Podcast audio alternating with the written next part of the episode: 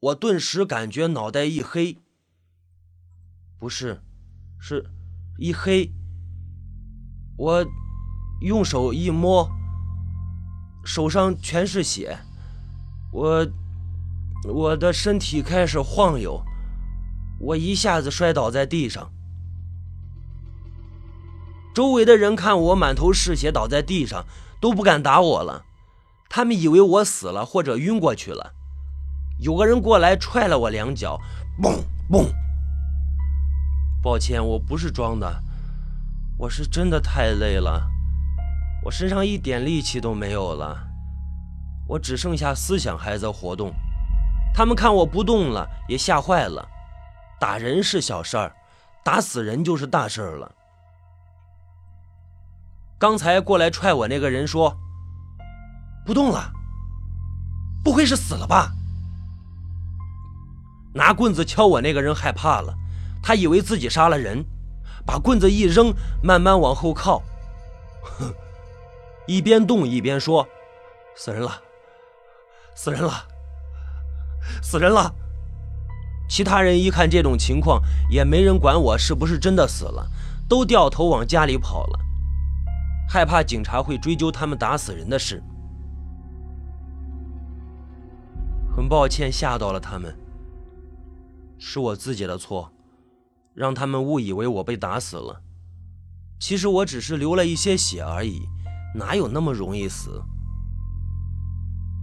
话说，他们以为我糟蹋了他们的东西，我着实应该去给他们道一个歉，表达我对所有正常人的歉意，为我出现在这个世界道歉。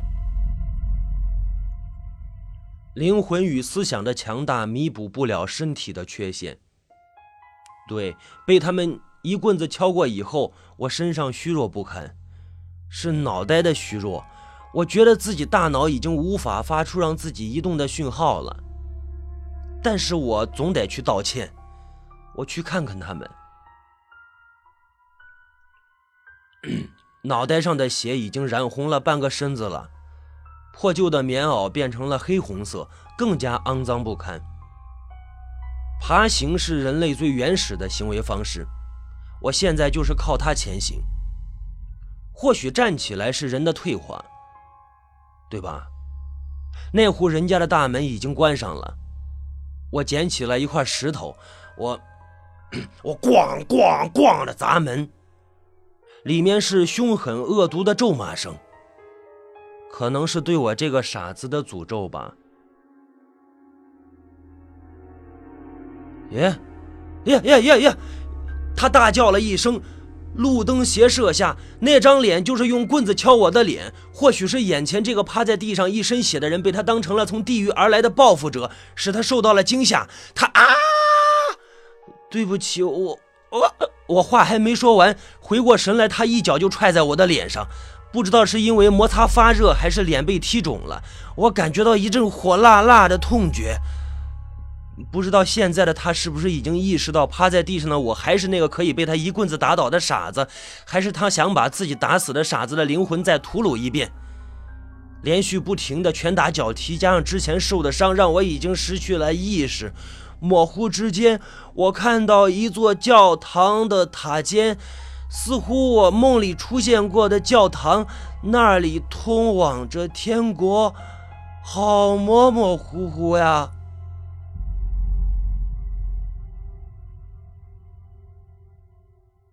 窗外淅淅沥沥的雨声吵醒了沉睡中的我，映入眼帘的是熟悉的天花板和消毒水的味道。我曾经在这里待了一年，或者是两年，我完全不记得了。回到精神病院是一种必然的结果，因为他们以为我是傻子，一个对自己行为不负责任而又举止古怪的东西。半年前，我就是在这里逃走。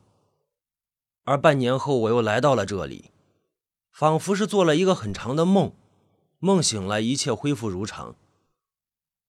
我挣扎着爬起来，脑袋上包了一大堆纱布，伤口隐隐作痛。我靠在窗台前，看着外面发呆。一阵脚步声过后，门开了。我回过头去，看到一个白色的蠕动的大虫子从门口挤进来，妈！我吓得大叫一声，全身颤抖，紧紧地靠在墙上，大口的呼吸。白色虫子口中流出绿色的粘稠的液体，一滴一滴的向我靠近，猛地撞到我身上，压住了我的身体，让我感觉到无法呼吸。我挥舞着双手乱抓，虫子太大了，我根本奈何不了它。情急之下，我用尽力量，一口咬到虫子身上，腥臭肮脏的味道灌满了整个身体，我却不敢松口。虫子刺耳的尖叫声伴随着一阵慌乱。一只针一样的白影刺进了我的身体，吸食着我的灵魂，我全身的力气被抽空了。虫子把我绑在了床上，然后是各种形式的啃食。我的四肢、我的胸膛，甚至是我的大脑，都有一点点被虫子吞噬干净。妈呀！我看到了自己的消失，是。这种感觉让我很熟悉，因为之前的我一直就是这样生活：醒了就被虫子咬，然后死亡，再次醒来，周而复始。吱吱的声音，啊，是我磨牙的声音。我不是老鼠，我只是想咬断绑住我的绳子。我害怕的不是身体的束缚，而是我灵魂的折磨。带着鲜血的绳子是我的战利品，门却是锁着的。我不可能把这个铁门撞开，因为我曾经试过无数次，并为此在肩膀上留下了无数伤口。我躲在门的后面，因为快到了早上查房的时间，也就是到了虫子进来啃食我的时间。这是我的机会，干掉虫子，逃出去。啪啪的。不是那个啪啪啪啪的脚步声越来越近，我的心跳也越来越快。一阵哗啦的开锁声之后，门开了。或许是没看到我在床上，虫子感觉到很惊讶，就习惯性的往门后一看。就是这个时候，我手里握着上面还带着血的绳子，一下子套在虫子肥腻的脑袋上，我拽着它往屋里走，顺便一脚把门关上。白色的脑袋慢慢的变成了血红色，却还在挣扎着，在我的胳膊上留下了一道道血印。我把死去的虫子白色的皮扒了下来，我换到自己身上，拉开门走了出去。院子里依然一片祥和，叽叽喳喳的鸟叫声不时传来。东边太阳刚刚升起。我坐在院子里的石凳上，享受着新鲜的空气。以前我也经常在这里坐着，只不过身份不同而已。以前是病人，而现在我是医生。我看着自己身上白色的衣服，感觉自己也学会了蠕动与吞食。多么美妙的早晨呀！多么美妙的生活！可是我却无法享受。幸福总是短暂的。之后便是永恒的痛苦，最终每个人都将在痛苦中死去。我迎着阳光注视着对面的那栋楼，楼顶上站着一个圣洁的女孩，米黄色的长裙显得高贵而又可爱，巴掌大的小脸，笑面如花，随风飘起的长发跟阳光融合在一起。跟他在一起，连太阳都自惭形秽。我闻到他身上花儿般的香味，沁人心脾，让我不仅一阵的颤抖。我伸出手来拥抱阳光，就像拥抱住了他。我甚至都能感觉他光滑的皮肤、柔顺的黑发、他的呼吸、他的心跳。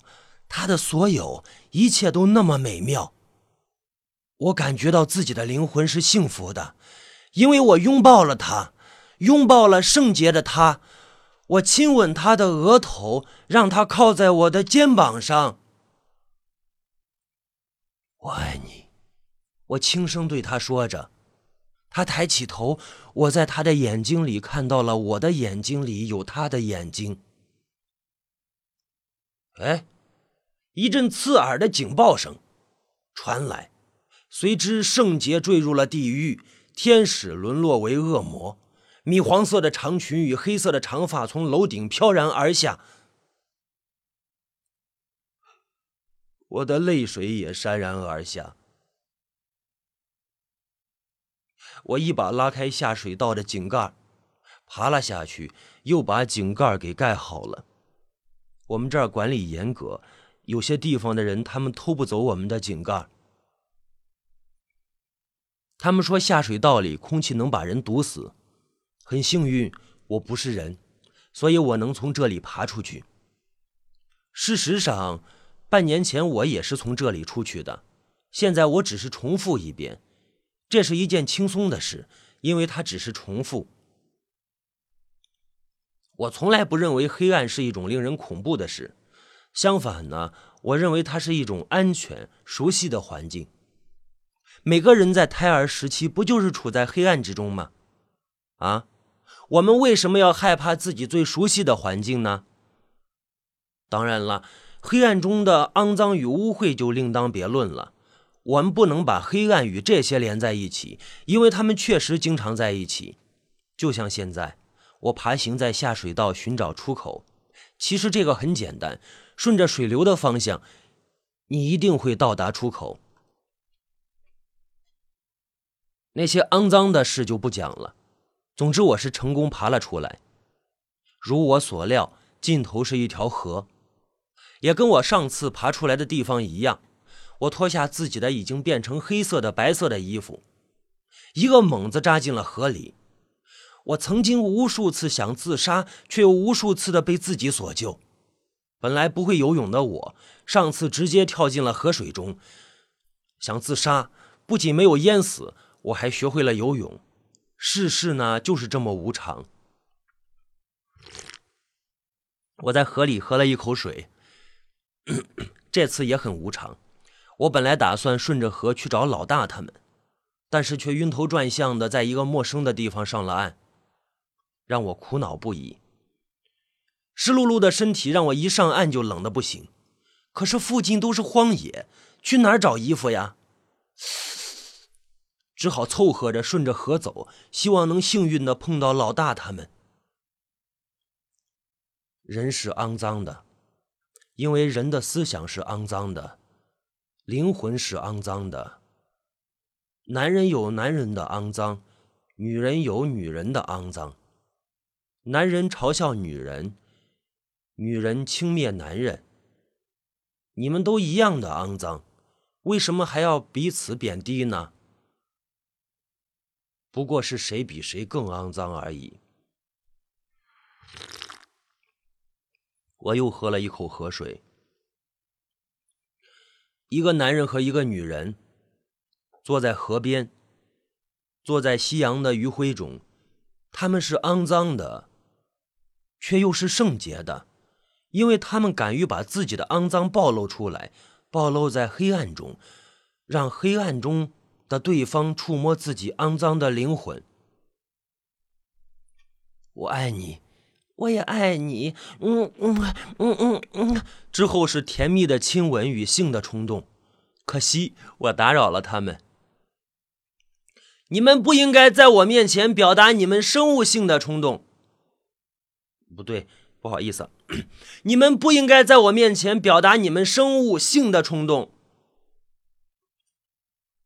两个人张着嘴，呜呜的说着什么，我却一句都听不清，甚至于他们的面孔也在我的面前变得模糊了。这是一个很不好的信号，因为我有好几次出现这种情况的时候，都会做出一些很正常的行为。哦，对于我这个不正常人的来说呢，的正常行为。随着我的靠近，男人的脸又变得清晰了，但是清晰的同时。又变得丑陋不堪，仿佛写满了罪恶。攻击性是人的本能，那是当人遇到危险的时候。可是我现在却同样感觉到自己充满了攻击性。我往男人身后一看，他以为自己身后有东西，就情不自禁地回过头去。趁这个机会，我一脚踹在他的小肚子上，他抱着肚子蜷缩在地上。哼，比我想象的顺利多了。但是很快，我面前又出现了那张罪恶的面孔。我这次竟然感觉到了恐惧，因为我认识这个人，因为是我杀死的这个人。我想起来了，在明亮的教堂门口，我用一把剪刀扎进了他的肚子里，然后我再用力的撑开剪刀，旋转。我能感觉到肠子随着剪刀的转动越来越紧，我用力一握，锋利的剪刀剪断了不知道多少肠子，可能是一根，可能是两根，那种感觉就像是在咬肥肠，很劲道。我当然不会就这么停止，我顺着他的肚皮划开了一道斜着向上的口子，然后伸手把里面被我剪断的肠子拿了出来。滑腻的感觉，舒适无比，就像是打了香皂的手臂，又像是手握一把花瓣。我一边剪一边拿。就在我沉浸在自己的美好幻想中的时候，小腹突然传来一阵剧痛，同样的一把剪刀刺进了我的皮肤里，这种感觉更清晰了我的回忆。但是他真的不应该在此时用剪刀扎我。如果你不想杀一个人，就不要用剪刀刺他，因为你刺了一下之后就失去了勇气。除非你不是第一次。鲜血从伤口流出来，染红了他的手，那双手变得颤抖起来。我从他的眼中看到了惊恐。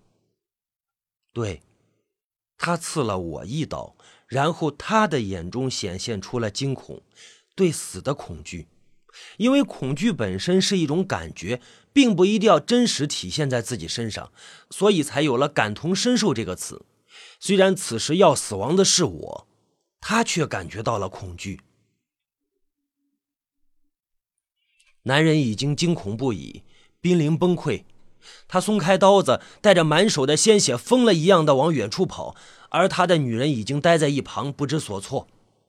我当然不会给他离开的机会呀，但是我的伤口也让我的行动受到了很大的阻碍，索性我就先解决掉这个女的。